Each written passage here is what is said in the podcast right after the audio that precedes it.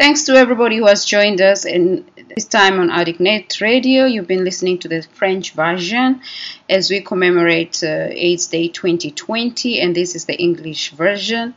Literally, the desire to compare uh, COVID 19 and HIV and AIDS is understandable. The response of HIV provides an inspiring roadmap for how to save lives because we've been having HIV and AIDS uh, for decades. Uh, at least now, it has been four decades, starting the early 1980s.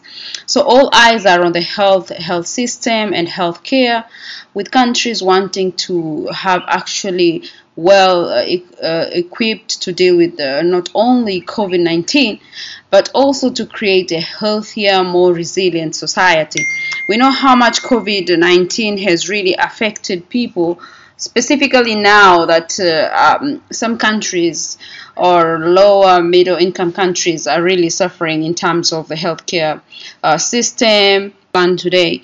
Uh, what is really the comparison between HIV and AIDS and uh, COVID 19? So, for over uh, four decades, starting in the early 1990s, as I've said, activists, scientists, politicians, and cultural producers have actually been working alongside one another, resulting to um, actually saving life uh, development. That is literally uh, the use of ARVs or antiretrovirals to make sure that uh, HIV uh, affected patients have are actually living longer, but the goals have not yet been met. So, meaning by 2030, we wouldn't have met the goal of actually uh, uh, eradicating or getting rid of HIV because since the late 1990s, HIV has become a manageable chronic disease. So it's manageable, but we haven't actually achieved the goal of eradicating HIV and AIDS.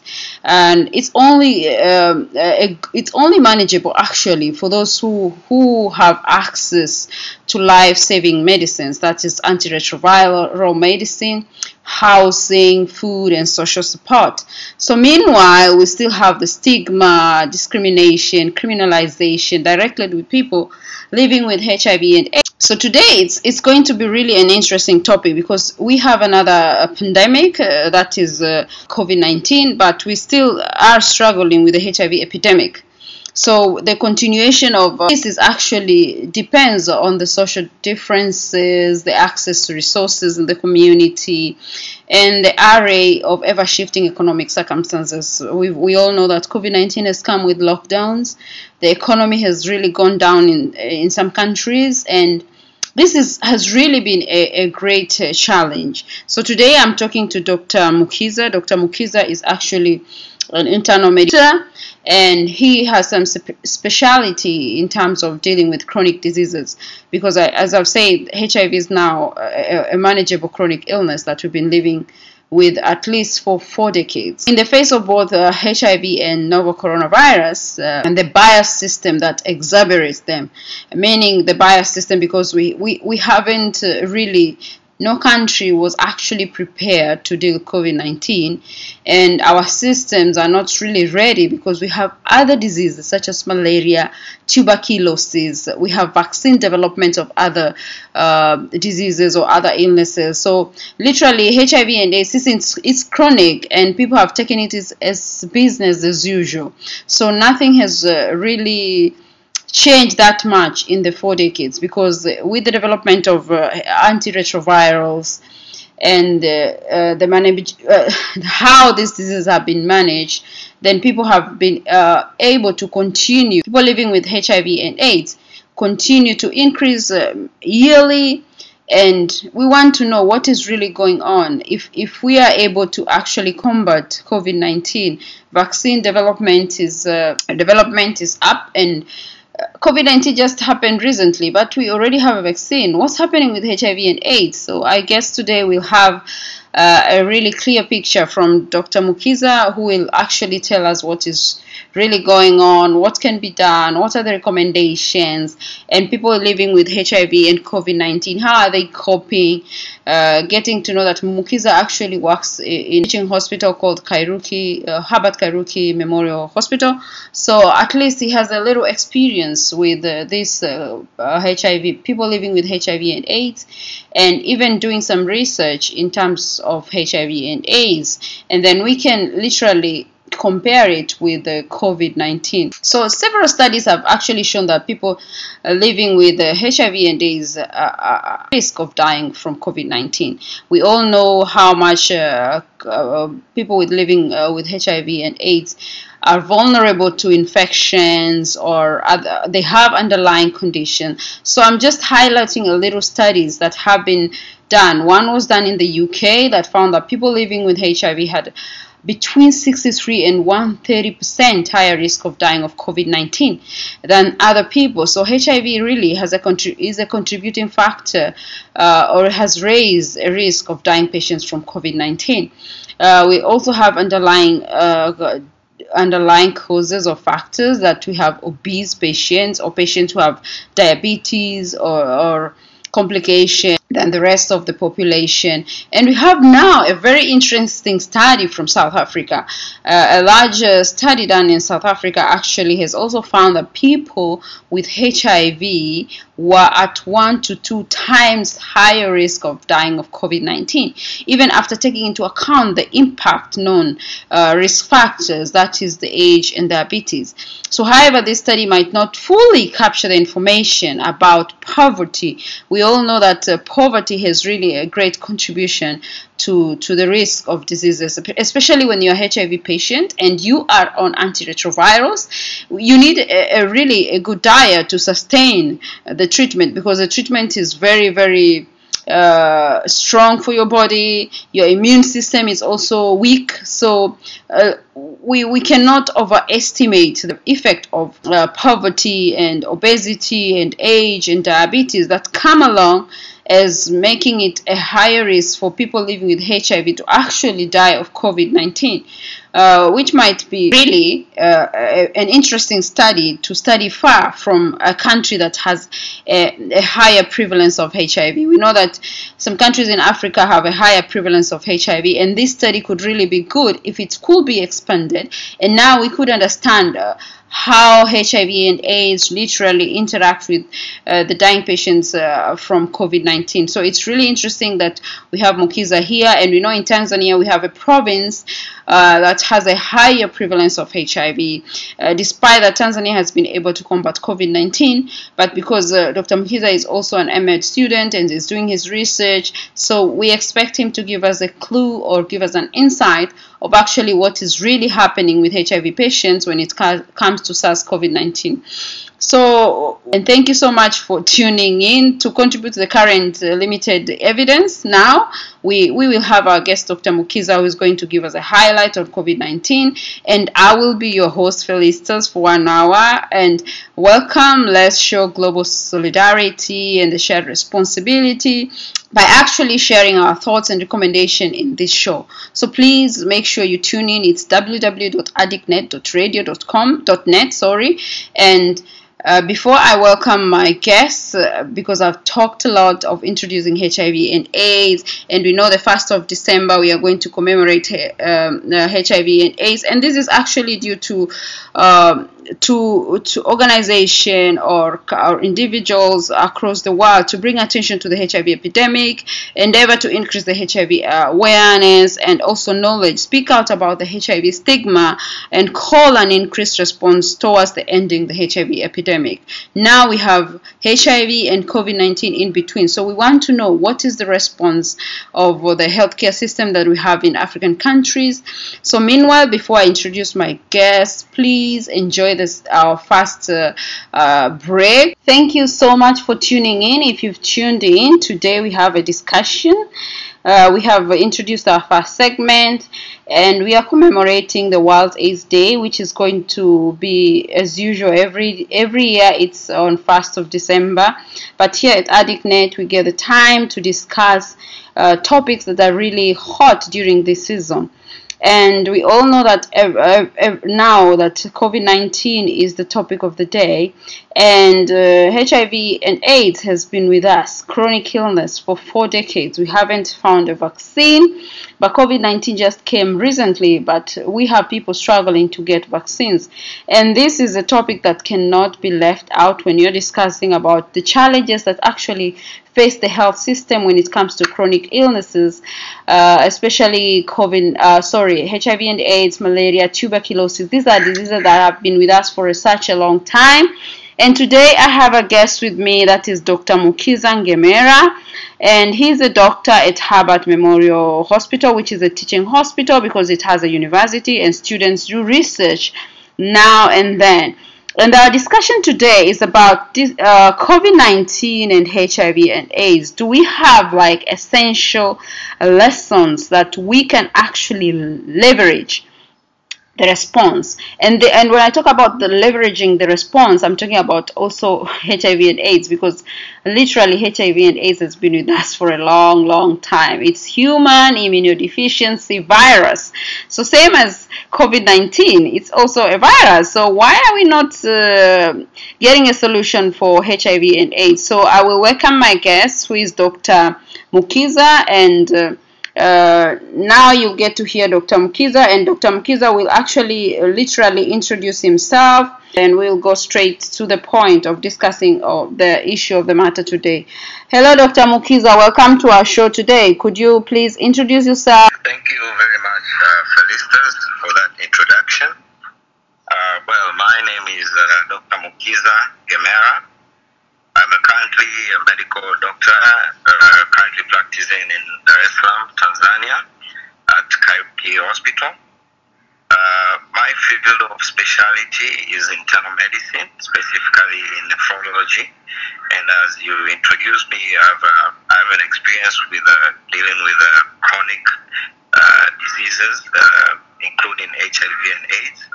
So uh, I find it a great opportunity for me to get to share my experiences and as far as the HIV, AIDS, and COVID 19 pandemic is concerned. Thank you so much, Dr. Mukiza. So, we are really glad you joined us today. And uh, straight to the point, do you think that this is an opportunity to learn uh, from HIV and COVID 19 and make actually important changes to develop right based, equitable, people centered system for, for, for health because we know we have been, uh, uh, we have uh, been having HIV and AIDS for almost four decades, but we still have things like stigma, discrimination. We, all, we also don't have like enough resources to actually sustain uh, HIV and AIDS because we know we still have uh, medicines coming in the anti- antiretrovirals. There are countries that can actually not produce antiretrovirals. So it's really uh, a challenge for us. So, what do you think? Is it an opportunity for us to learn now? And how has COVID 19 actually global response been uh, to um, towards HIV uh, and AIDS? An introduction, first of all, uh, the United Nations uh, AIDS program has introduced this the, the co-pandemic of HIV and AIDS. That is, uh, it has introduced it as an uh, we, we are at one moment whereby we have two epidemics, and uh, where out of these two epidemics we can have we can find three opportunities, whereas uh, opportunity. Uh, we have three opportunities. That is to learn. Uh, we can leverage from the HIV, the previous uh, uh, knowledge that we have on HIV and AIDS, and the new uh, knowledge that we have on COVID-19 to improve our investment and infrastructure as far as healthcare is concerned. And also the third opportunity is that we can reimagine, we can rebuild our health systems whereby we can mm-hmm. have new and improved systems for healthcare. Yeah. So, uh, from one angle, that mm-hmm. is, uh, how can we develop uh, right-based and equitable and people-centered health systems for health? Looking at uh, this opportunity that we've had uh, to learn from HIV and COVID-19 uh, pandemic is concerned.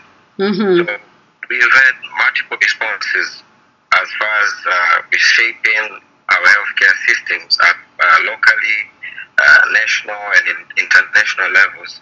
And uh, these responses, uh, so far they, they must be accountable and they must not fall as far as from uh, the rights, the, the, the, the primary rights as far as healthcare systems are concerned, and which are the rights to health, uh, Mhm. the rights to privacy and confidentiality, uh, Mhm. the rights to movement and liberty, Mm-hmm. uh, the rights to employment, uh, the rights to non-discrimination, freedom Mhm. of assembly and expression, Mm-hmm. uh, and also the rights to information. So, any uh, limitations or any con- uh, uh, restrictions or measures that we come across uh, during this COVID 19 pandemic must have a legitimate aim and they must be proportionate to that aim, which must be also be necessary, uh, time bound, and not arbitrary and according to the law. That Mhm. is, uh, we must be, we must make sure that um, we do not uh, hinder the uh, the immediate rights or the rights that were there for people who are living with HIV and AIDS just because of the current uh, COVID 19 uh, pandemic. So we must make sure uh, we have a direct and meaningful participation of the communities, that is, the people Mhm. uh, living in HIV and AIDS, to make sure that their concerns are being addressed in the measures or any measures that we uh, are bound to put in, into place. Mhm. And we should also uh, look into uh, equality and non-discrimination access to healthcare, to uh, uh, diagnostic uh, tests as far as COVID-19 is concerned, and Mhm. also, as I said earlier on, we should have accountability uh, mechanisms and remedies in situations whereby uh, we, we might have a breach of rights and violations, and it must clearly uh, outline that uh, when uh, people's rights and uh, are being uh, violated as far as uh, constrictions are concerned, then uh, some accountability mechanism, mechanism uh, must be put into place. So, Mhm. as you said earlier on, we have uh, more than 40 years of experience, and uh, out of the HIV pandemic, which has ge- which has generated significant experiences and lessons. And uh, key among them is that um, we must come up with a solidarity and Mhm. uh, compassion Mhm. which are community centered Mhm. uh, with an informed response which would prioritize um, the most susceptible communities, including the people who are living with HIV and AIDS. And Mhm. in, in, in turn, we can end up uh, empowering people to be uh, more confident on self and interpersonal protections without putting themselves into any dangers of contacting the HIV and AIDS.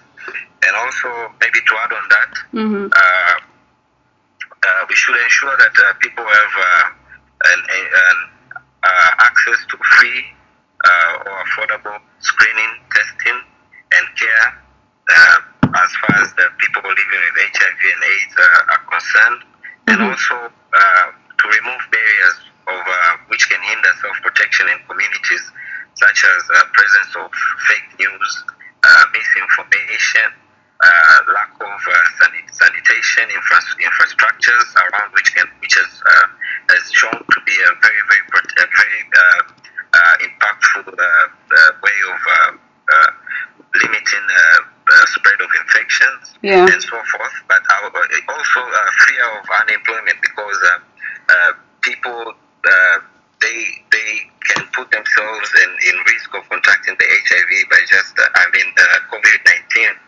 by uh, just having fear of unemployment. Uh, Yeah. So they would uh, uh, sometimes not uh, abide to the uh, local laws that are that are in place.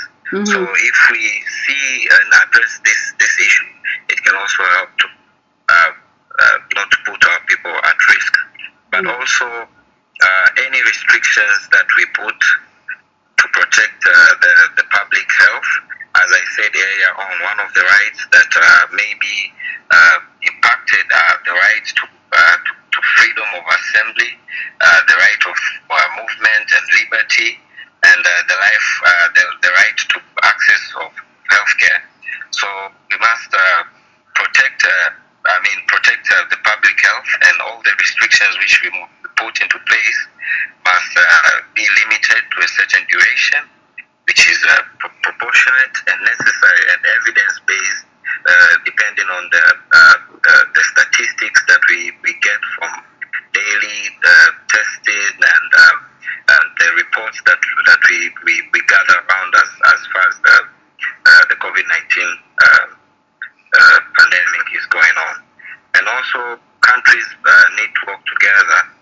and uh, one another to ensure that no country is left behind, no country has the uh, has a uh, big burden, I mean a larger burden of uh, uh, COVID-19 cases, and also we must, uh, as far as the uh, right-based uh, is concerned, must ensure that we support and protect healthcare workers. That is to be kind uh, to each other, to have joint support uh, uh, based on uh, building trust, and to amplify the unity that, that has been there as far as uh, healthcare is concerned.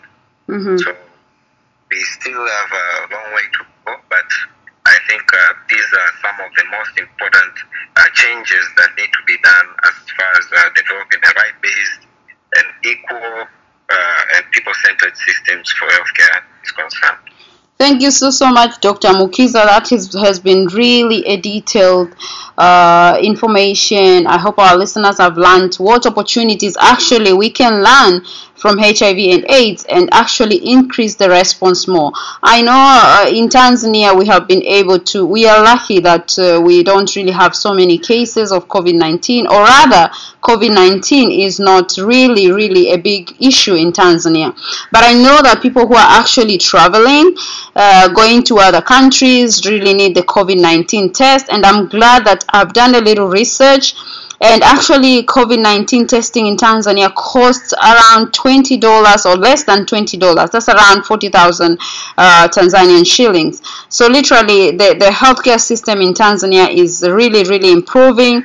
Despite that it's not yet free like antiretrovirals because we know antiretrovirals are free but we are glad that actually it's possible. So it, it means that actually dealing with covid-19 and hiv and aids is possible so thank you so much, uh, Dr. Mukiza, for such a, a lengthy uh, uh, discussion on actually uh, the opportunity that uh, we can learn from uh, four decades of HIV, HIV and AIDS. Sorry. So how is w- people living with the HIV and AIDS? What are they really at risk of getting um, COVID-19? What is the risk ratio of actually HIV/AIDS patients or people living with HIV? Uh, getting COVID 19, Dr. Mukiza? As, as of the general population, uh, older people living with HIV or people living uh, uh, with HIV with uh, chronic uh, comorbidities such as uh, heart problems, lung diseases, or any other chronic illnesses, these people have been considered to be at high risk of becoming infected with the virus and of uh, suffering more serious uh, symptoms. And uh, also, we, we can go further to see that uh, risk uh, for people with HIV and AIDS uh, getting very uh, serious illness of COVID 19 uh, can be greatest in those people with low CD4 count, CD4 cell count, and also people who are not on an effective antiretroviral treatment, that is the uh, ARVs. So all people who are living with HIV and AIDS, Mhm. just as the general population, Mhm. they are at risk of contacting uh, COVID-19, and they are required to reach out to their healthcare providers Mm-hmm. to ensure that they have an adequate stock of all the essential uh, medications that they would need to help them increase their low CD4 count and to make sure that they are on an effective HIV uh, treatment, which uh, might help to reduce the outcomes uh, once they contract the COVID, um, COVID uh, coronavirus infection. So, to answer your question, according to the risk, uh, every patient, I mean, every person who uh, has HIV, just as the general population, is at uh, this uh, this this. Thank you so much, Mukiza. And uh, according, actually, to add up more what you've said about people with CD4 count, I understand that people with CD4 count over 200 who are at risk of, who are taking uh, HIV treatment, that is antiretrovirals, and have an undetectable viral load, are considered at no risk, uh, uh, just like the other population. That is actually people with the, uh, a count of over 200 CD4 count.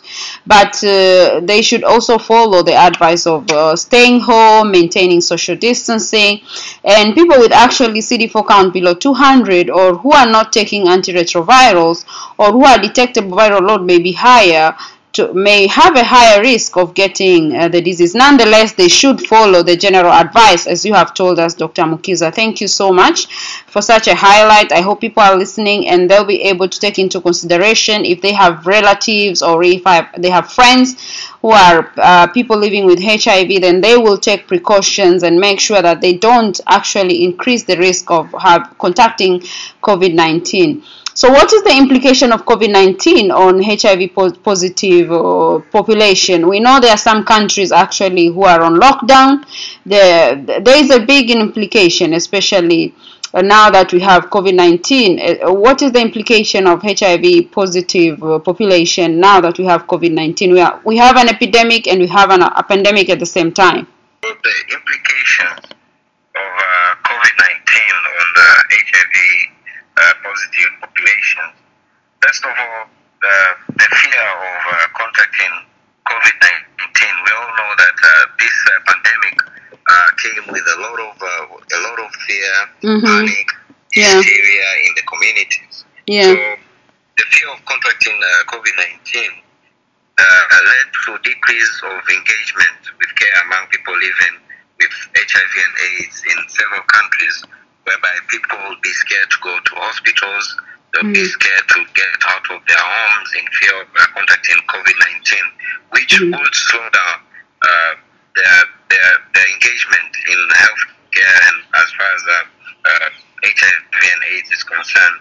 Also, uh, national lockdowns which were put into place mm-hmm. have also, I mean, uh, significantly hindering access to healthcare and uh, the, the, pandemic has, has also strained uh, a number, a, a, quite significant number of national healthcare uh, systems worldwide. For example, uh, in, in, in, in, Europe, HIV and uh, physicians had to be called to care for patients with COVID 19, which would create, uh, in turn, staffing shortage as far as HIV AIDS care is concerned. And also, uh, when we come to the, some of the implications, uh, several studies uh, uh, have, have, have, noted that COVID 19 mortality among people living with HIV and AIDS, yeah. it does not differ from the general population as, as, as far as the implications of COVID 19 on um, mortality of uh, people living with HIV and AIDS is concerned. And also, there isn't much difference in hospitalization, uh, ICU admission, intubation, even uh, death rate by the HIV status. Mm-hmm. And also, uh, there's some studies have shown uh, no evidence of higher prevalence of COVID 19 among people living with HIV uh, and AIDS. Uh, but the, the, the, the, the equivocal data on increased mortality and worse uh, clinical outcomes mm-hmm. has been shown as far as uh, COVID 19 and HIV and AIDS is concerned. And uh, also, HIV, some, some people uh, initially believe that HIV uh, confers protection against uh, severe manifestations of COVID 19, whereby this has not been found and there's no association with any kind of protection against severe manifestations of COVID 19 because initially it was believed that uh, with the COVID 19 there is a uh, there is a immunity, uh, uh, an increased immunity response called a cytokine storm, which could have uh, been accountable for the severe manifestations of COVID 19. But as we all know that with people um, living with HIV and AIDS, the immunity uh, response somehow uh, tends to be decreased. So somehow people believe that uh, the there could have been a protection against uh, severe manifestations of the disease, which was not uh, was not found. And uh, to look into HIV care delivery, mm-hmm. this has been adversely in several countries Yeah. uh, during this pandemic, Mhm. but it has uh, created an opportunity for accelerating uh, effective strategies like uh, having uh, multi-month uh, ARTs uh, provision. We all know that uh, uh, with uh, many hospitals, we usually give uh, monthly ARTs, and uh, we require uh, our patients to come again for on a monthly visit. But with this uh, COVID-19, uh, this has changed, and we give up to three to six months uh, prescriptions of Wow. ARTs, so as to have a Mhm. multi-month uh, prescription. ARTs. And also, uh, we are decentralizing HIV care in lower resources uh, settings, and uh, in some countries they've incorporated uh, they've incorporated uh, telemedicine uh, in in these high resources uh, settings, uh, which have, have shown to be, be critical in mitigating uh, uh, shocks to the healthcare systems. So somehow, with the, there are some negative implications and also some positive implications as far as uh, the HIV and AIDS That's really, really interesting, Dr. Mukiza, because the implications actually, we have more implications that have actually improved uh, the healthcare service delivery when it comes to uh, the HIV positive population. Because I understand uh, in, in Tanzania, we, we, the, the, we have tried, as you have said, at least uh, now patients can actually take uh, three months to six month ART treatment rather than the one month. So there's a very good implication there. So the exposure is not that much, and we hope other countries can. I don't know what is happening in other countries, but if other countries are not doing the same, so we hope other countries can copy what actually is being done.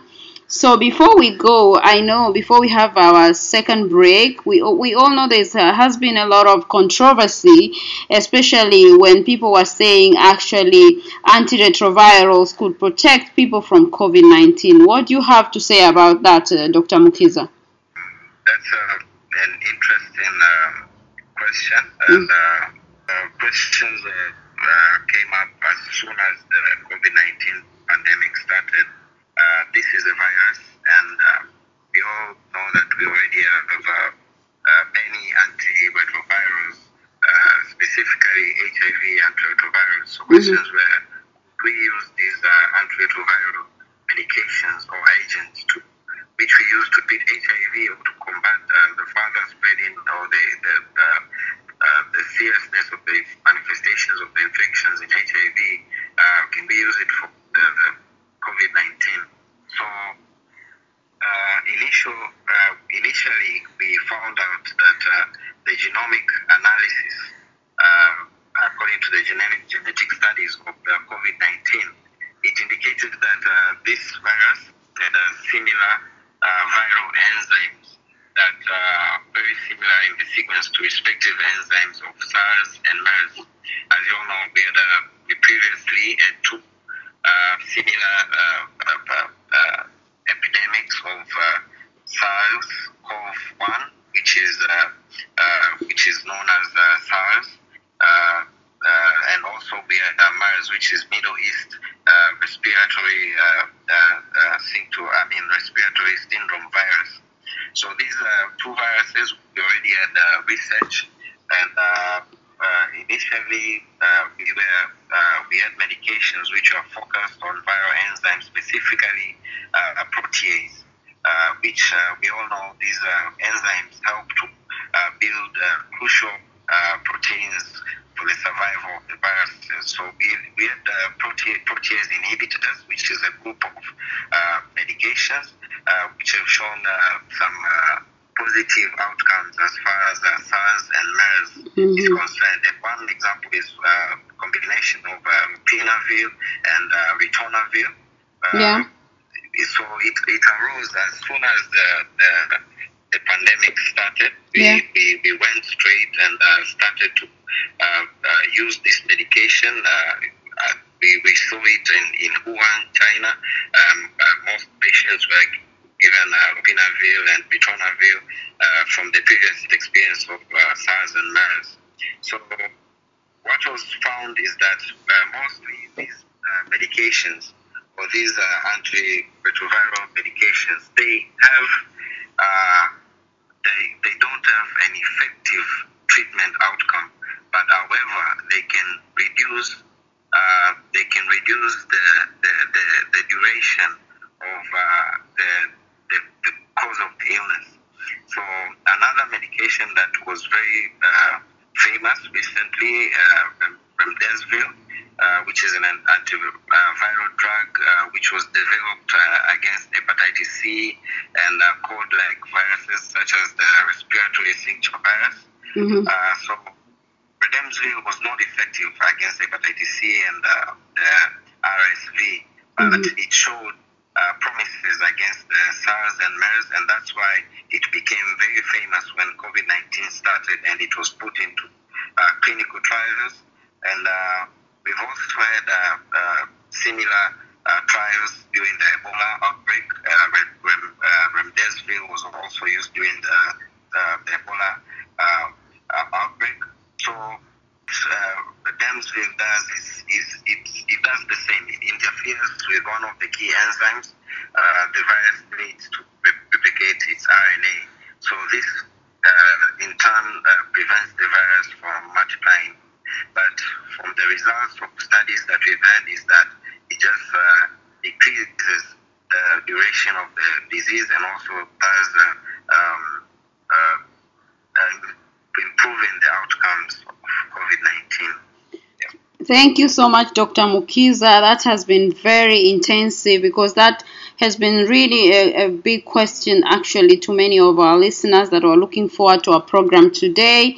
They are really looking forward to hear what is the interaction between the medicines or antiretrovirals and actually COVID-19 because they, they, they have seen uh, on media, they have seen on research, they have seen on many things that there are some drugs that actually have, be, have an interaction uh, between COVID-19 and uh, they have been used as antiretrovirals. Thank you so much. And now, thank you. And now we'll have a, a, few minutes of break as our listeners enjoy music, and then we'll come back and wind up. And Dr. Mukiza will wind up on telling us what is the COVID 19 response, uh, especially in terms of vaccine development. We've seen a quick, quick, quick response when it comes to vaccine development of HIV and AIDS, and people HIV has been there for decades, and people are questioning why don't we have a vaccine for HIV/AIDS? Why can't we uh, get rid or eradicate HIV and AIDS? Yet there are other diseases that come in, and the, the vaccine development is so quick, the financing is there, everything is there in time. So, Dr. Mukiza, we'll have a five minutes break, and uh, thank you for those who have tuned in. We are talking about HIV and AIDS and COVID 19 and how HIV has actually key uh, to actually increase the response of COVID-19 or how much COVID-19 has been key to the response of the chronic illness of HIV and AIDS. Thank you much for listening and enjoy. If you've just joined in our session, we're actually talking about HIV and AIDS and COVID-19 and it's understandable to actually compare COVID-19 and uh, HIV and AIDS because there are so many, many questions. Uh, how come COVID-19, uh, the response has been so fast? Uh, for HIV and AIDS, 40 years we've been struggling with these chronic illnesses. So actually, if you've joined us, we're discussing about uh, HIV, as I've said, in COVID-19, and because we are commemorating AIDS Day on 1st of December, and AddictNet through the Health Africa talk show, we share knowledge on education, and we bring experts who are actually very, very knowledgeable in certain topics to discuss things that are related to to HIV. So this week we have Dr. Mukiza, and I hope you guys have enjoyed the session. He has actually given us a very, very intensive um, highlight on COVID 19, HIV, and AIDS, and what lessons we uh, can actually leverage now to the response. And uh, in our last session, now we will have like a conclusive discussion with Dr. Mukiza to actually tell us uh, uh, why why does he think uh, COVID-19 response has been too fast in terms of vaccine development uh, more than HIV and AIDS. So Dr. Mukiza, could you tell us why the COVID-19 response has been too fast uh, than HIV and AIDS that we've had for decades now? So less than 10 weeks uh, since we uh, were aware of the COVID 19 outbreak, we already had a viral, viral genetic sequence which was identified very quickly. And uh, so it helped us to provide opportunities for early uh, recognition and uh, initiation, initiation of vaccine research. We all know that uh, with the HIV and AIDS, it was uh, a bit different as far as the response and having the, the, the genetic sequence uh, discovery. So when we look at the nature of these two illnesses and the two viruses that are causing them, first of all, COVID 19 uh, is an acute disease. It, uh, the virus causes an infection uh, whereby in most people it will clear on its own, and uh, Mhm. which means that uh, there is an uh, there is a possibility of having a, an, an immune response that a vaccine can aim to induce in order to protect people. And uh, with HIV and AIDS, we know that it's a chronic illness which is caused by HIV, which is a virus uh, that mutates very fast than the coronavirus does, meaning it's very difficult to, to rally uh, a, a lasting defense. So you might have a, a, a vaccine today, Mhm. but in a month time it might not be uh, useful against the HIV due to the to the mutation nature that HIV uh, virus has. And Mhm. also, uh, as I said earlier on, we had two previous uh, outbreaks, the SARS and MERS, which already had an ongoing uh, research and much knowledge was available as far as uh, the SARS virus, which is about more than 95% similar to COVID 19 virus. So the response was very quickly because we have a similar family of coronavirus and uh, we already had a lot of experience as far as research for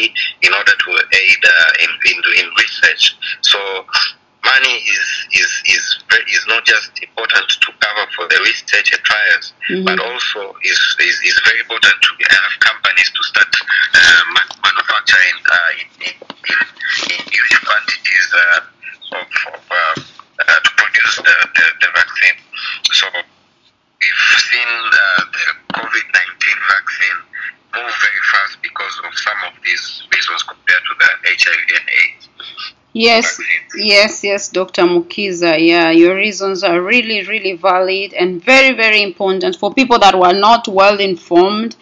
Uh, literally, it's really, really key to understand that actually uh, HIV and AIDS occurred in the early 1980s. Technology was not as fast as now that the COVID 19 has come. We have so many, many technological uh, advancement, and uh, time has changed, and people are willing to put in money to help um, uh, curb COVID 19. You've also talked about the replication rate. HIV multiplies so quickly, and once you and you've said that vaccine actually takes some time. So once, uh, so the replication rate and the time to actually get the vaccine might be a, a- challenge when dealing with HIV and AIDS. Thank you so much, Dr. Mukiza. We we are winding up, and I would really really appreciate your time for preparing this talk with us. It has been very very uh, intensively educative. I have learned a lot personally as a host, and as a public health official. And I hope other people that are listening to us today have really learned a lot in terms of research, really. It's really important to know where we are, where we are going, what's happening, and understand the difference between HIV and AIDS and uh, COVID 19 because people always confuse these two. You said one is acute, one is chronic. So, literally, we've learned a lot today. And to wind up, Dr. Mukiza, before you say bye bye to us, it has been really interesting. I don't even want to end the show, but because of time, we have to end the show. What advice would you give people living with HIV and AIDS now that you're going to commemorate actually the day in fast december we still know that there's a lot of challenge uh, hiv we still have more people having hiv because according to the global statistic of hiv around 26 million people Uh, are, are, are actually accessing antiretrovirals. And 38 million people globally are living with hiv aids now so literally, we, that's a very big number. What you have to say to people actually living with HIV/AIDS now, as we commemorate uh, the HIV and AIDS on 1st of December? What do you have to say to these people, or relatives are close to them, or anybody who is affected? Because once somebody is affected, then really, once somebody has the disease, it affects also other people in the family or even in the community in terms even a country because if you don't have a healthy society or a healthy community then literally the productivity will go down. What advice do you give to people either living with hiv and aids? Let me make it now a wider question. People living with hiv aids and those not living with hiv and aids what can you say to them? Well as uh, as we commemorate the uh, the aids day uh, 2020 uh, advice for people, for both people living with uh, AIDS, I mean, living with HIV and AIDS, and those not living with HIV and AIDS, number one is we, we need to work uh, in a solidarity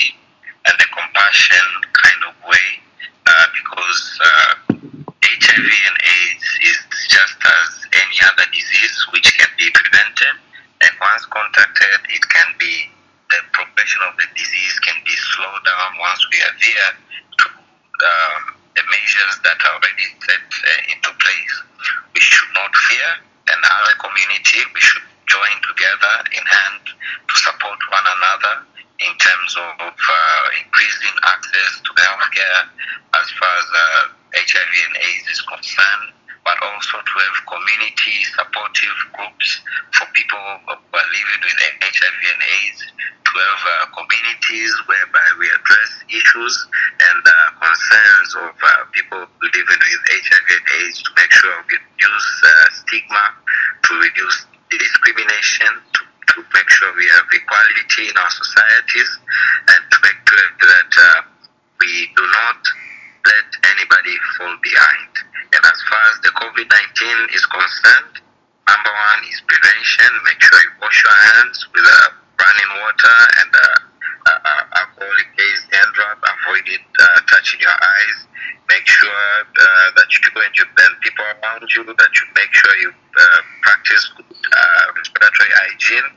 Stay at home if you do not feel well, but also don't don't uh, be reluctant to seek medical attention and uh, call your healthcare uh, person in advance. And for people living with HIV and AIDS during this COVID 19 pandemic, make sure you have all your essential uh, antiretroviral medications with you as far as the COVID 19 uh, pandemic is in place.